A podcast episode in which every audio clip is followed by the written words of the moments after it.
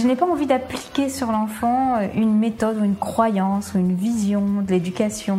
Ce qui m'intéresse, c'est comment nourrir les besoins de l'enfant. Tout le monde remarque que les élèves qui refusent d'apprendre à l'école apprennent plein de choses en dehors de l'école. Pour moi, c'est vraiment une attitude de l'adulte, un regard vis-à-vis de l'enfance qui change. Pour moi, l'école de la vie, c'est l'école des rêves, c'est l'école qui permet de réaliser ses rêves. Bienvenue sur le podcast Innovation en éducation. Je m'appelle Julien Perron, je suis à l'initiative du Festival pour l'école de la vie et du Congrès Innovation en éducation à Paris et à Montpellier. Voilà maintenant plus de 8 ans que je mets beaucoup d'énergie autour de l'éducation, convaincu que tout part de là. À travers ce podcast, vous allez découvrir de nombreux professionnels qui se mobilisent pour accompagner les parents, les enfants et les enseignants. Je vous souhaite un merveilleux voyage sur la route de l'éducation positive. Aujourd'hui, j'ai le plaisir de recevoir Jean-David Boll. Jean-David est le rédacteur en chef du magazine Innovation en éducation. Nous parlerons aujourd'hui du contenu, des auteurs et de la trame du prochain magazine avec pour thème la neuroéducation, mieux comprendre notre cerveau pour mieux l'utiliser. Bonne nouvelle les amis, la neuroéducation est accessible et n'est plus l'apanage d'éminents érudits. Quand nous comprenons que le cerveau d'un enfant a un fonctionnement différent de celui de l'adulte, nous avons accès à de nouvelles solutions pour l'aider à gérer ses émotions et lui apporter tout ce dont il a besoin pour s'épanouir. Les scientifiques sont unanimes, les violences verbales et les humiliations sur l'enfant modifient complètement les circuits cérébraux dans les parties les plus importantes de son cerveau. Les récompenses et les punitions sont parfaitement inefficaces et même néfastes. La compréhension de nos fonctionnements cérébraux est l'un des axes principaux de l'éducation positive. Et c'est justement le thème du numéro 8 du magazine Innovation en éducation. Je vous souhaite une belle écoute. Salut Julien, salut tout le monde. Tu vas bien? Ouais, ça va très bien, ouais. En pleine maquette? Yes, et ouais, c'est ce que je disais. Qu'est-ce que c'est génial de voir cette maquette qui se construit à chaque fois? Moi, j'adore. Quoi. C'est top. Hein. En plus, on a des super illustratrices, Eva, qui travaille très très bien, qui fait de très belles choses et qui amène une vraie plus-value, une vraie valeur ajoutée euh, esthétique et visuelle pour ce Mac. Donc, c'est un régal à chaque fois de découvrir euh, ces illustrations et comment elle arrive à, à dessiner en, en, lien avec les thématiques d'articles. C'est très poétique, c'est frais, c'est magnifique. Mais oui, complètement. Et, je trouve, mais sans, du, sans nous jeter des fleurs, hein, pour regarder d'autres magazines, non, mais c'est vrai, je trouve en fait qu'il est, enfin, il est hyper beau. On, accorde quand même beaucoup d'importance au côté esthétique et à la beauté du magazine. C'est avant tout un bel objet en fait pour nous quand même le mec.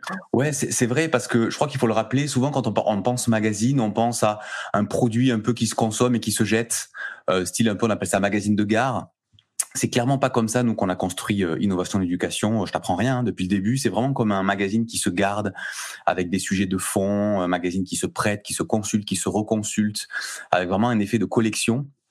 Euh, et c'est pour ça du coup qu'il y a un papier vraiment, alors bien sûr recyclé, fait avec des encres euh, végétales, etc. Mais un magazine vraiment qui se garde, un papier un peu gaufré, un peu plus épais. Euh, L'idée c'est pas de chercher le luxe, hein, bien sûr que non, mais surtout chercher la, la pérennité du support en fait, qu'il puisse vraiment se garder longtemps, ne pas s'abîmer, se froisser.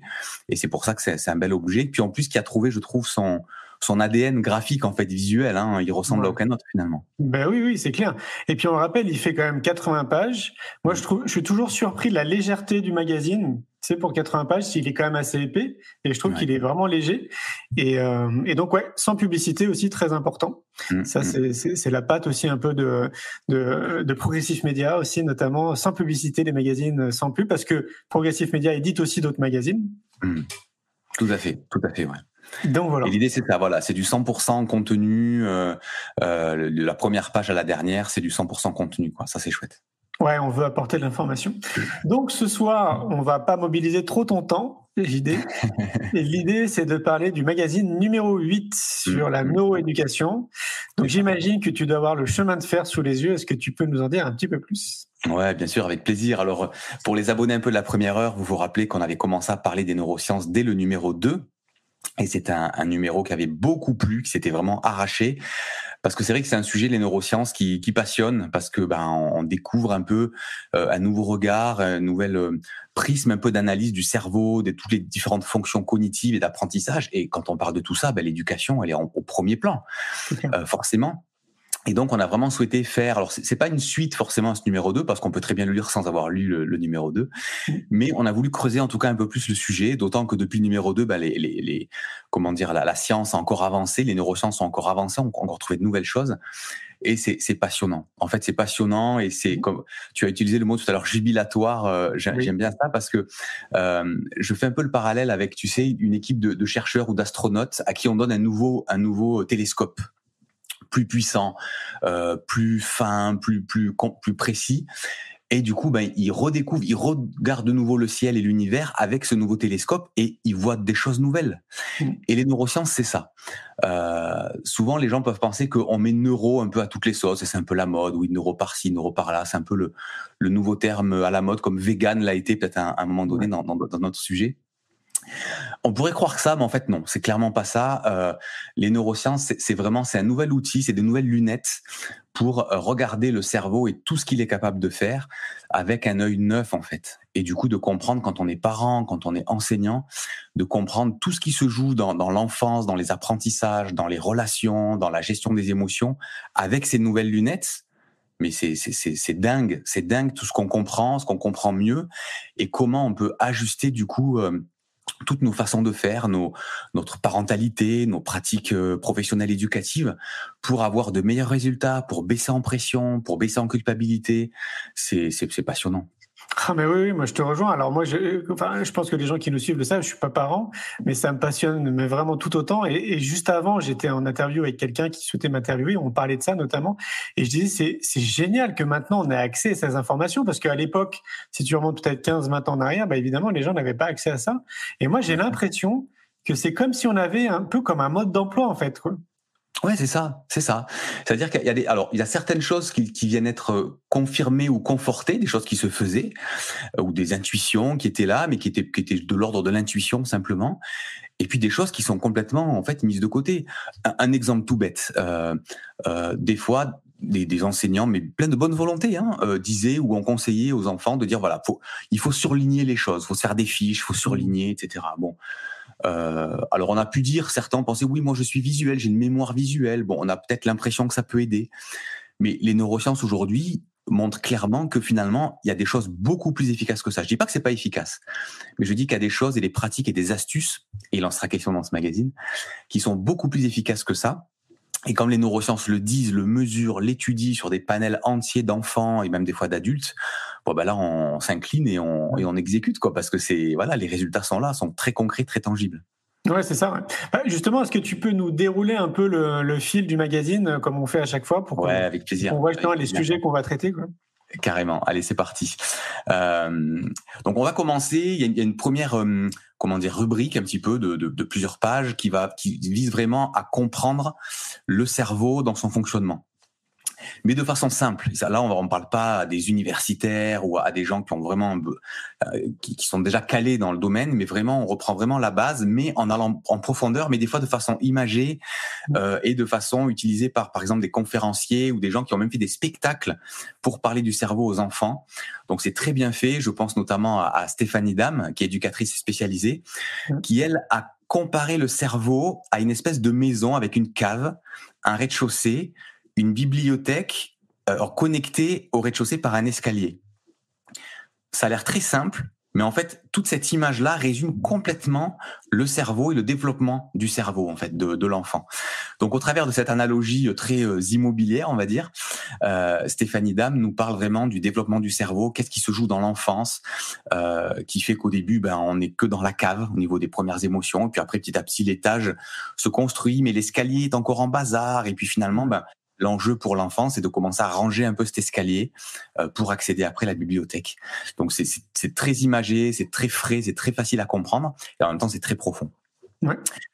Ensuite, justement, une fois qu'on a commencer un peu à mieux comprendre comment fonctionne le cerveau, euh, on a un super article d'Annie Sens-Cartier euh, qui a écrit un excellent livre qui s'appelle 100 milliards de neurones, où on voit justement comment finalement, quand on comprend le cerveau, comment ça va nous amener à revoir complètement nos manières d'apprendre. Je parlais tout à l'heure, tu sais, du, du stabilo, du de fait de fluoter ou de se faire des fiches avec des, des couleurs, etc. Euh, Stéphanie, nous, nous, Annie, pardon, Annie Sens-Cartier nous livre vraiment dans cet article quatre astuces vraiment qui permettent de, de apprendre de façon plus facile, plus durable et plus efficace.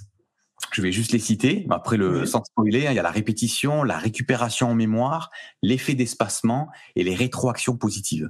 Donc tout ça, elle l'explique très simplement, de manière très pragmatique, très concrète, avec des astuces pour vraiment euh, passer à une autre façon d'apprendre qui est beaucoup plus compatible avec ce que les neurosciences nous apprennent sur le cerveau aujourd'hui. Oui, puis facile à mettre en place, quoi. Exactement, tout à fait, ouais, à appliquer à soi et, et pour ses enfants ou ses élèves. Mhm. Euh, ensuite, on aura un, un très bon article écrit à plusieurs mains euh, par, par des universitaires euh, sur l'impact des émotions positives finalement dans l'apprentissage et dans la vie en général. On, on sait qu'il y a tout un, un, un pan de la psychologie qui s'appelle la psychologie positive euh, qui cherche à, euh, à pas seulement analyser le, le, le cerveau ou la psychologie, mais à, à créer un, un, un écosystème positif pour se développer de façon plus harmonieuse et avec un, un, niveau de bonheur plus important. Mais les neurosciences viennent aujourd'hui attester cette psychologie positive. Et cet article nous dira pourquoi justement dans la vie les émotions positives sont si importantes. C'est pas juste de se sentir bien, c'est cool, mais c'est qu'est-ce que ça fait vraiment au niveau du cerveau à court terme et à long terme. Et de mémoire, c'est des Canadiens. Tout à fait, ouais, exactement. Ensuite, on aura un, alors un article là aussi super sur euh, le, le, système, sortir enfin du système punition-récompense. Ah oui, c'est énorme. Ça, c'est un héritage vraiment de l'éducation, on va dire, à l'ancienne, qui savait pas tout ce qu'on sait aujourd'hui et qui avait tendance de d'aller vers la carotte ou le bâton, euh, parce que des fois, ça pouvait donner l'impression que ça marche à court terme. Euh, parce qu'on a le comportement finalement qu'on souhaite de l'enfant sur le moment et on se dit super ça marche alors je continue. Ben, en fait les neurosciences aujourd'hui viennent vraiment mesurer et montrer que euh, c'est qu'en apparence que ça marche et que sur le long terme c'est pas bon et quand je dis le long terme c'est même dans la dans la construction après de la, la vie d'adulte quoi. Mmh. C'est-à-dire qu'après, si par exemple, je parle pas des punitions qui elles sont peut-être même un peu plus évidentes, mais les récompenses, si finalement on, on, on, éduque notre enfant avec toujours un système de récompense, et des fois il y a du bon sentiment derrière, hein, il y a l'envie de d'honorer les efforts de l'enfant, les bons résultats, mais quand ça devient un système, quand ça devient une façon de fonctionner, ben l'enfant devenu adulte s'attendra toujours à des, à des rétributions extérieures, ça, ça deviendra un carburant finalement et ben, ça arrivera beaucoup moins forcément quand on est adulte. Et du coup, l'adulte risque d'être après en difficulté par rapport à ça. Donc c'est vraiment essentiel de se poser ces questions-là, de dire ok, punition, récompense, euh, est-ce qu'on continue? En sachant tout ce qu'on sait maintenant grâce aux neurosciences et à l'effet que peuvent avoir ces, ce système d'éducation un peu à l'ancienne sur le cerveau de, de nos enfants. Très très intéressant et très pratique. Ouais. Je continue? Vas-y, vas-y. Allez. Alors là, je m'adresse à, à tous les parents d'ados. Euh, des fois, on se dit, mais qu'est-ce qui se passe? Pourquoi d'un coup ils sont cash comme ça? C'est-à-dire, ils nous disent les choses, ils disent les quatre vérités, ils nous ont, ils ont des retours, des réponses qui peuvent vraiment euh, faire mal. quoi. On s'y attend pas, on reconnaît plus, on se dit, mais où est passé mon, mon, mon tendre enfant, ma, ma, petite fille chérie? Euh, Les ados sont cash entre eux. Alors, entre eux, bon, c'est une chose, mais des fois avec les adultes, avec nous en tant que parents, ou des fois en tant qu'enseignants, et, des fois, ça fait mal. On se dit, waouh, mais c'est blessant, c'est, c'est, pas la relation qu'on veut, en fait. Et en fait, il y a des raisons toutes simples, en fait, qui, expliquent ça. Maintenant que euh, on a ces nouvelles lunettes pour regarder le cerveau, euh, sans trop spoiler tout l'article, mais c'est simplement que on sait aujourd'hui que la testostérone, le niveau de testostérone qui augmente à l'adolescence, y compris chez les filles, en fait, rend l'amygdale euh, plus sensible qu'à d'habitude. Euh, et l'amygdale, c'est le siège des, des, des, émotions primaires en fait, de, des réactions de fuite, de lutte, un peu les, les réactions euh, préhistoriques, on va dire, à, à l'époque. Et, et du coup, maintenant, quand c'est ça, ben on, on, baisse un peu de pression. On se dit ok, c'est pas contre moi, c'est pas personnel, c'est pas de l'animosité contre moi parent, contre moi enseignant. C'est simplement que dans le cerveau, il y a des réactions chimiques qui expliquent ça. Alors ça, ça reste quand même pas forcément agréable, mais on va pas du tout avoir la même réponse et le même comportement quand on sait ça. C'est très, ah très oui. intéressant. Et puis, si je me trompe pas, il me semble que l'amygdale se termine d'être vraiment, enfin, finalisée. Je crois que c'est vers 25 ans, non? Ouais, exact. Exact, 20, 25 ans, exactement, ouais. Donc du coup, voilà, des fois, ça peut paraître un peu long, l'adolescence. Mais voilà, quand, on sait finalement que tout ça, c'est que de la chimie au niveau du cerveau, euh, ben on, baisse d'un ton, on, arrête de monter dans les tours et, en plus d'alimenter finalement, parce que plus on répond, plus on, on est dans l'escalade. Ben plus l'amidale du coup elle est, elle est, elle est surchauffée, ça monte aussi dans les tours et tout ça finalement ça ne, ça ne règle pas la solution, ça n'amène pas de solution, ça pas de problème. En tout cas, je pense que c'est hyper important de le savoir. Après, moi, j'essaie de me mettre là la place des parents et je pense que même si tu le sais, ça va être difficile de l'appliquer quand même. Mais comme tu le sais, tu peux essayer de faire du mieux que tu peux quand même tous les jours parce que tu as compris en fait ce, ce mécanisme. Complètement, complètement. Et puis souvent, on, a parce qu'après, quand, quand, quand, en face de nous ça chauffe, qu'on est piqué dans notre orgueil, dans notre ego de parents et puis d'adultes, on se dit oh tu, tu me respectes.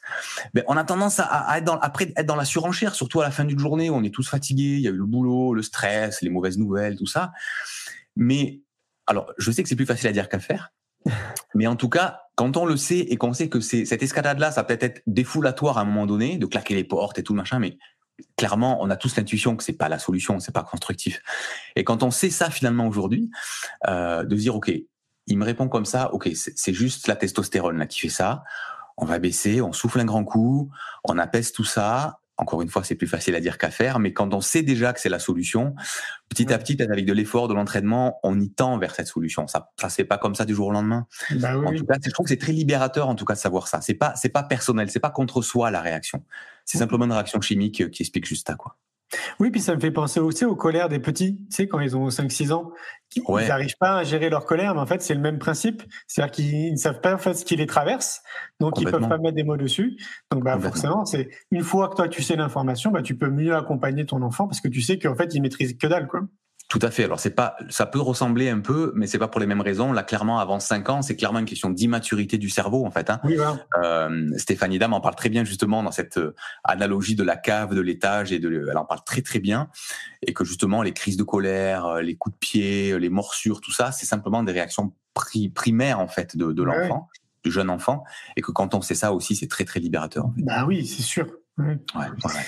Vas-y, vas-y, continue. Allez, je continue, je continue. Alors, est-ce que vous avez déjà rencontré, je m'adresse aux, auditeurs, des, jeunes, voire même des jeunes adultes qui sont pétrifiés face à un choix? C'est-à-dire, on, pense souvent à l'orientation, les lycéens qui doivent s'orienter, qui ah, des fois sont devant le choix, de dire je, ne sais pas choisir. Et en fait, aujourd'hui, les neurosciences nous montrent, nous apprennent qu'en fait, le choix, c'est quelque chose, la capacité de choisir et le sens critique en général, c'est quelque chose qui s'apprend en fait. Et plus le parent aura développé dès la, petite enfance des situations de choix, même des micro-choix, des petits choix sur l'habillement, sur euh, la nourriture, des choses comme ça, ça a l'air de rien, ça a l'air des fois d'un investissement de temps parce que c'est plus facile de dire tu mets ça, tu mets ceci ou tu manges ceci. Mais en attendant, sur la durée, finalement, c'est comme ça que l'adolescent, le futur adulte, développe cette capacité et cet endroit dans le cerveau qui gère les choix, en fait. Hmm. Et, donc, on a un très bon article de Stéphanie Soulier, qui est neuropsychologue, euh, qui nous montre, qui nous donne des exemples très pratiques pour les jeunes parents pour commencer à susciter, à développer chez leurs jeunes enfants et leurs enfants cette capacité, ce muscle du choix, en fait, pour que, une fois ado, une fois adulte, ils soient euh, moins en difficulté face à des choix plus importants à faire. C'est des choses qui s'apprennent d'abord par les petits choix et dès l'enfance.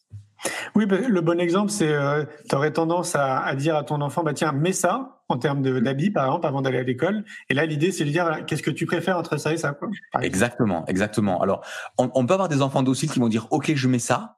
Euh, et en attendant, il aura toujours pas finalement une occasion de développer un peu son sens du choix. Après, on peut faire un choix dirigé. Hein, c'est-à-dire, tu veux le t-shirt bleu ou le t-shirt jaune? Pour éviter de dire, allez, ouvre le tiroir et choisis, parce que le matin, il y a l'horloge qui tourne, l'heure de l'école, etc. Donc forcément, il faut être quand même assez, assez pragmatique. Mais en attendant, il y a les enfants aussi qui vont dire d'accord, mais par contre, il y a les enfants aussi qui vont dans la résistance, de dire non, je veux pas m'habiller. Et le choix, à ce moment-là, la responsabilisation de choisir peut aussi être un élément de solution face à des comportements un peu bloquants. Euh, plutôt que de, de dire à l'enfant, ok, bon, plutôt que de dire habille-toi, c'est dire tu préfères quel, pull ou quel pantalon ce matin? Ou dire attends, tu te rappelles, tu, tu as sport ce matin, euh, peut-être que tu devrais mettre un jogging, tu préfères ce jogging ou celui-là? L'enfant se sent partie prenante du choix et en général, ça, ça, ça peut susciter une adhésion plus importante finalement dans l'action de s'habiller et régler parfois, et je pense même souvent, euh, des, des, situations de, de refus ou de blocage. Oui, tout à fait. Ensuite, on aura un, un, très bon article de notre voisine Karine Bressan, la gardoise Karine Bressan, qui est docteur en neurosciences, auteur, coach, formatrice, conférencière, sur l'importance du jeu dans les apprentissages. Euh, plus on le sait plus ou moins que on peut apprendre par le jeu, mais là vraiment, elle va nous montrer à quel point les neurosciences nous montrent à quel point c'est une très bonne chose et c'est très très bien de le savoir quand que ce soit parent ou enseignant notamment pour les enseignants qui sont au-delà de la maternelle, parce que souvent, bah, le jeu à l'école, il disparaît une fois qu'on passe au CP, quoi, en gros. J'exagère à peine, mais après, à partir de l'école primaire, souvent, le jeu, c'est pour la récré, dans la cour. Et le reste, quand même, il y a beaucoup moins, le jeu est moins présent qu'en, qu'en petite section, moyenne section, grande section. Et là, Karine Bressan nous donne justement des clés aussi pour continuer finalement à développer cette dimension euh, ludique, mais à la fois au service de l'apprentissage pour les, les âges un peu plus élevés. Tout à fait. D'ailleurs, pour ceux que ça intéresse, je l'ai aussi interviewé. J'ai fait un live avec elle. Euh, mm. Vous tapez euh, Karine Bressan, euh, Julien Perron, par exemple, sur un moteur de recherche, et vous tomberez assez facilement sur le live. C'était il y a deux semaines. Ouais, ouais c'est vrai. Ensuite, de la même manière qu'on va s'intéresser au, jeu dans les apprentissages, on va aussi s'intéresser avec AGT Agnelé, qui est consultante en organisation neurofonctionnelle, à la place du mouvement dans l'apprentissage. Et, ça, c'est une grande et belle question parce que quand on se figure un peu à quoi ressemble une salle de classe, on est assis sur une chaise face à une table toute la journée. On a l'impression que c'est pas très propice au mouvement tout ça. Et au final, euh, AGT nous montre que euh, le mouvement et les neurosciences l'attestent aujourd'hui, le mouvement a une place centrale aujourd'hui dans, dans, dans l'apprentissage. Alors, est-ce que ça veut dire qu'il faut installer un trampoline dans toutes les classes? Certainement pas. Mais en tout cas, il y a des clés, il y a des astuces pour intégrer du mouvement, du micro-mouvement, euh, que ce soit à la maison aussi, pendant les devoirs. Euh, et c'est très, très intéressant. Oui, et puis ça ne nécessite pas non plus des investissements de fou. Hein. Non, non, non, non. Des, fois, c'est simplement de s'autoriser soi-même à, dire, OK, on va laisser de la place à ça et de voir quelles sont un peu les marges de manœuvre euh, pour le faire. On parlera aussi des émotions en classe. Alors ça, les émotions, souvent on a l'impression que c'est envahissant, que on peut pas, on peut pas s'occuper des états d'âme des élèves. Il faut qu'on soit tous focus, il y a un programme à suivre, etc. Et c'est vrai d'une certaine manière. Mais les neurosciences aujourd'hui nous le disent clairement, noir sur blanc. Les émotions, quand elles sont engagées convenablement, favorisées et, canalisées, sont de merveilleux vecteurs d'apprentissage. Bien sûr. Et c'est Marie Legrand, justement, avec qui tu étais hier soir, euh, docteur en sciences de l'éducation, qui nous en parle euh, brillamment. Ouais, c'était passionnant. Là encore, pareil, vous tapez euh, Marie Legrand, Julien Perron dans YouTube, vous tomberez tout de suite sur, sur l'interview. Ouais, ouais. On a aussi Antoinette Rossan qui nous fait le bonheur d'être dans ce magazine. Alors, elle a un profil assez particulier. Elle est à la fois neuropsychologue et dessinatrice. Et du coup, sur les réseaux sociaux, tout ça, elle a des, euh, elle fait des petits sketch notes avec des conseils vraiment euh, neuropsy, mais dessinés. Et du coup, elle, nous, fait vraiment le cadeau de partager euh, 10 dessins euh, et en dessin 10 conseils et astuces pour gérer les devoirs le soir. Et c'est super parce que souvent c'est un temps un peu douloureux euh, pour les parents après une journée où tout le monde est fatigué, il y a le repas préparé, il y a les douches, les bains, etc. C'est c'est un temps qu'on aimerait souvent euh, passer rapidement. Et là vraiment, il nous donne 10 astuces avec à base de petits dessins très sympas, mais pas que. 10 astuces pour amener de la sérénité, de l'efficacité dans ce temps parfois compliqué des devoirs. Donc c'est vraiment chouette. J'entends des fois des parents qui disent, euh, en fait, les devoirs, c'est ils l'ont fait exprès pour les parents, quoi. ouais, on peut croire ça, ouais. Ensuite, on va avoir une autre catégorie qui s'appelle de la tête à l'assiette. Alors pourquoi ça? Eh ben, Figurez-vous qu'il existe la neurogastronomie. ouais, ouais, ouais. La neurogastronomie, c'est Roland Salès, euh, qui est ingénieur agronome, docteur S-Sciences, qui, a, qui, a, qui s'est intéressé, qui a développé cette, cette discipline de la neurogastronomie. C'est vraiment l'analyse de la nutrition au prisme des neurosciences. Euh, et c'est super intéressant parce que euh, il parle du développement du goût, des goûts, de l'évolution de, de, la nutrition et du fait de s'alimenter depuis la nuit des temps euh, jusqu'à aujourd'hui. Et c'est très très intéressant parce que finalement ça nous montre comment agir aussi vis-à-vis de nos enfants par rapport à cette sempiternelle question des légumes, euh, comment amener du plaisir là où des fois c'est dur d'en avoir, et avec des clés pratiques aussi. C'est vraiment très très frais et assez novateur. sincèrement, on connaissait pas ça. C'est vraiment en creusant le magazine qu'on a découvert ça et on, on était bluffé finalement de, de, de tout l'apport de, de, cette discipline-là. de la neurogastronomie. et cet article sera complété. Pardon, ouais, excuse-moi. Vas-y, vas-y. Oui, je disais que cet article sera complété dans cette rubrique par euh, bah, la neuronutrition. Euh, là, pour le coup, c'est beaucoup plus pratico-pratique. C'est vraiment quelle nutrition avoir, et, et on va parler avec euh, Nadia Augusto, qui est neurobiologiste. Quelle nutrition avoir pour un cerveau en pleine forme, en fait? Quels sont les aliments, les amis du cerveau, en fait, côté assiette? Voilà, ça c'est vraiment bien parce que ça, ça aide aussi d'avoir une alimentation plus tournée vers les besoins du cerveau ou en tout cas d'avoir toujours ce, cette petite préoccupation quand on crée les menus, les recettes, etc. C'est ça peut ça peut faire du bien, surtout pour les enfants qui sont en apprentissage permanent. Oui, puisque c'est pareil, en fait, on n'a pas été éduqué à, à, bien manger, j'ai envie de dire. Moi, j'ai toujours en tête Hippocrate, c'est qui dit euh, que ton aliment soit ton premier médicament. Mmh et c'est vrai qu'on on nous a pas appris à manger sainement, en fait, à manger euh, des produits santé, quoi, à cuisiner santé. On mange vraiment, à mon sens, des produits de marketing et de communication, quoi. Et donc, euh, oui, c'est hyper intéressant d'amener ça, parce que oui, c'est clair, neurogastronomie ou neuronutrition, on connaissait pas, quoi. Mmh. Mais de se rappeler de l'importance de l'alimentation, mais toute notre vie, c'est vraiment pour moi quelque chose de fondamental parce que on fait même plus attention à ce qu'on mange. Surtout qu'aujourd'hui, avec l'analyse aussi vraiment approfondie euh, de l'intestin, du microbiote intestinal et des connexions entre l'intestin et le cerveau, on en parle même comme notre deuxième cerveau, on se rend compte aujourd'hui qu'il y a des alimentations, des types d'alimentations qui favorisent clairement les états dépressifs, euh, les états de burn-out, et que parfois, je dis pas qu'il y a que ça, ça serait simpliste, mais une la une partie de la solution est dans l'assiette en fait. Tout à fait. Et, et, et, quand on prend ça vraiment au sérieux, quand, on décide vraiment de, de réformer d'une certaine façon son alimentation, il y a des bénéfices aussi sur le cerveau. C'est assez fou, mais tout est connecté en fait. C'est pas, pas étonnant. c'est ouais. vraiment pour moi, au même titre que le sommeil, c'est vraiment des mm. choses à pas prendre à la légère. Quoi. Ouais, ouais, carrément, mm. carrément. Et notamment, euh, Nadia nous parlera notamment des cas de burn-out et de dépression justement à la lumière de, de la neuronutrition. Donc c'est très très intéressant. Mm, euh, on aura aussi un article de notre amie euh, Anne-Marie Lafont, qui est une ah, plume assez régulière du magazine, sur la méditation laïque. Alors la méditation, parfois il peut y avoir une comment dire une une polémique là-dessus. Je crois qu'elle c'est mal compris. Les, les, gens qui pointent la méditation, ils voient un côté un peu new age, etc. Là, là, c'est clairement, clairement pas le cas. On parle de méditation laïque, c'est simplement des exercices de de focalisation, d'attention active, de respiration. Aujourd'hui, non seulement les neurosciences sont unanimes pour dire que c'est bénéfique pour le cerveau, sur l'apprentissage, etc., mais toutes les classes, et Anne-Marie en plus est formatrice hein, par rapport à ça dans, au niveau de l'Académie d'Aix-Marseille, toutes les classes euh, qui pratiquent ça, ne serait-ce que cinq minutes au début des cours ou cinq minutes à la fin des cours, voient des bénéfices mais de dingue sur la concentration des élèves, sur le, la, la, l'atmosphère paisible ou plus paisible des cours, sur la, la, l'attention, sur la participation même des élèves. Donc c'est, c'est vraiment essentiel aujourd'hui de dépasser cette polémique qui pour moi est une polémique stérile clairement, euh, pour vraiment comprendre parce que souvent on, on, on, craint quelque chose quand on ne le connaît pas. C'est souvent l'ignorance hein, qui alimente la peur.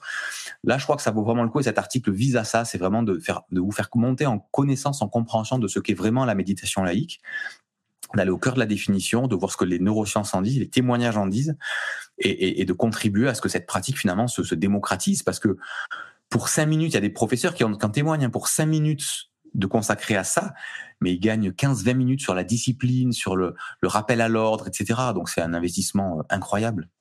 Ah oui. Et puis pour les sceptiques, une fois de plus, on a quoi? Plus d'une centaine d'études, je crois, hein, si je dis pas de bêtises, autour de la méditation. Mais oui. Donc, enfin, voilà, ceux qui accordent du crédit aux chercheurs, aux scientifiques, on mm. a vraiment plus d'une centaine d'études qui montrent en fait les bienfaits. Donc, euh, donc c'est même plus à remettre en question en fait, à mon sens. C'est ça. Je crois que les, gens qui, qui, qui, pointent ça encore du doigt sont des gens qui mettent des définitions dessus qui sont pas les bonnes en fait. C'est-à-dire qu'ils voient, mmh.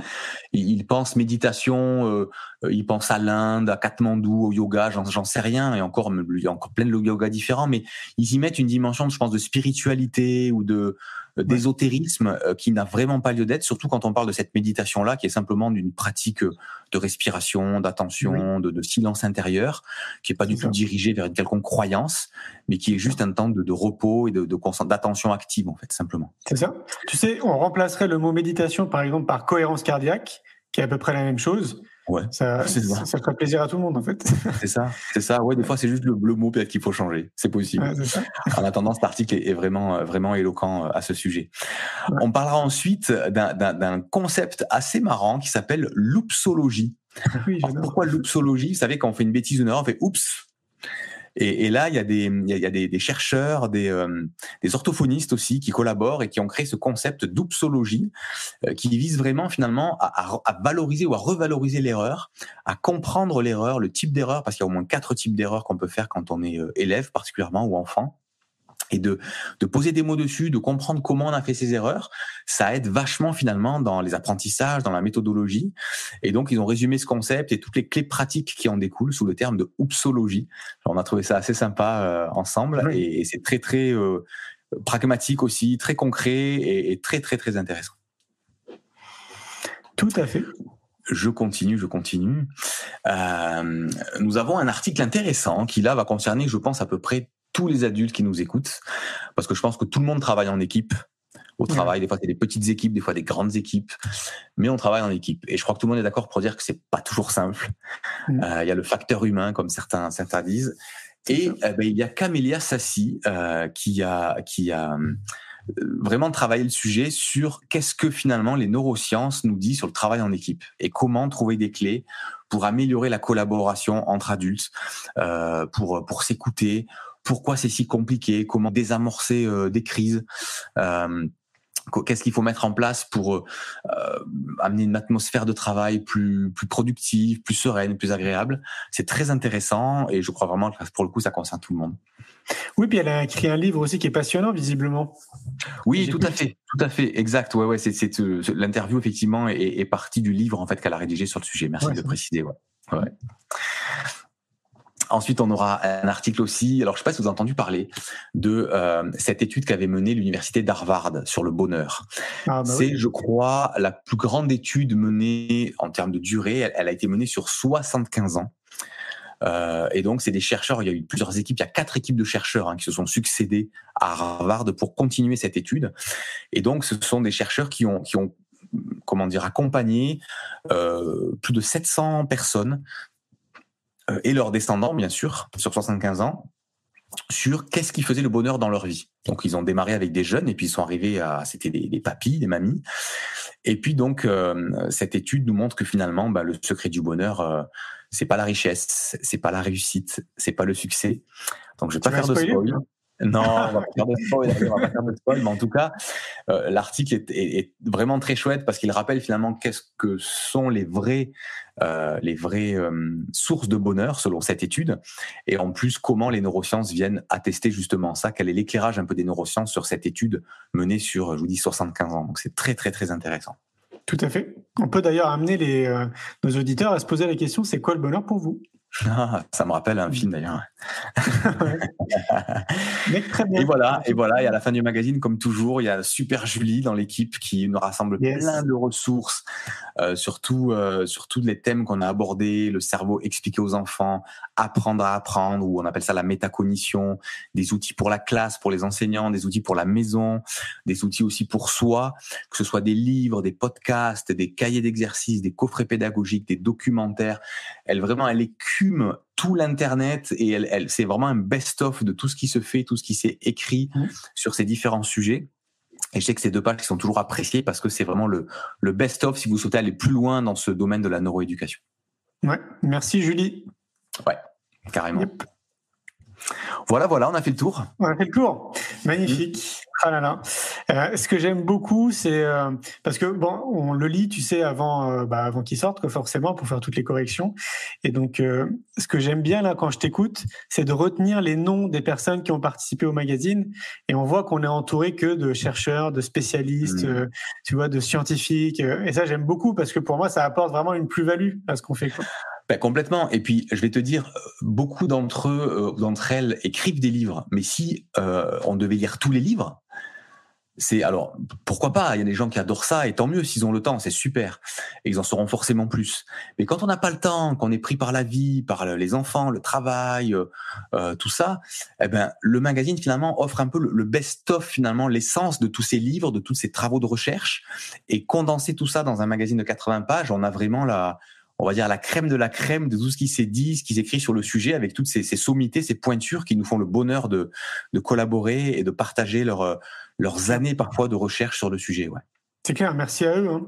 Merci mmh, à eux parce que c'est vrai que c'est un vrai cadeau. Et puis alors, ce qui est bien aussi, c'est que bah, ça fait euh, on a commencé à faire ça, je pense, il y a, ça fait peut-être quatre magazines qu'on le fait. On, cite à chaque fois nos sources aussi dans les articles, parce qu'on nous a demandé justement d'avoir les sources. Et c'est vrai que bah, du coup, si vous voulez pousser aussi plus loin et aller bah, dans, dans, vos propres recherches, au moins vous avez toutes les sources, en plus des ressources que nous donne Julie à la fin du magazine. Donc c'est vraiment rempli d'informations. Ouais. C'est ça, c'est ça, vraiment. Ouais. déjà, ça va vraiment, on va assez en profondeur hein, dans, dans, les, dans les articles, mais pour ceux qui voudraient aller encore plus en profondeur et développer un sujet, il y a vraiment moyen de le faire. Ouais, C'est ça, ouais. Génial, merci beaucoup, JD. Avec plaisir, comme toujours. Cool encore d'échanger avec toi. Eh ben, écoute, euh, je te souhaite une belle soirée. Ouais, merci. Belle soirée à tous ceux qui, qui nous ont euh, écoutés ce soir et à tous ceux qui ont laissé des commentaires. Patricia, Barbara, Corinne, merci à tous hein, d'être là à chaque fois. Et nous, on se voit demain matin, 10h. C'est ça, pour préparer le suivant. Exactement. À demain matin. Salut Julien, bonne soirée à tous. Un grand merci pour votre écoute. J'espère que vous avez passé un bon moment avec nous. Pour aller plus loin dans votre recherche, nous avons créé un magazine papier, le magazine Innovation en éducation. Un magazine que vous retrouverez uniquement sur abonnement, livré tous les deux mois partout dans le monde. Un magazine 100% éco-responsable, 80 pages en moyenne, sans publicité. À travers le Festival pour l'école de la vie ou le Congrès Innovation en éducation, nous rencontrons des milliers de professionnels qui proposent des solutions pour les parents, les enfants et les enseignants. Ce magazine se veut être un pont avec le podcast, nos événements et les films que j'ai réalisés. On se retrouve maintenant la semaine prochaine et entre-temps, je vous souhaite une très belle route.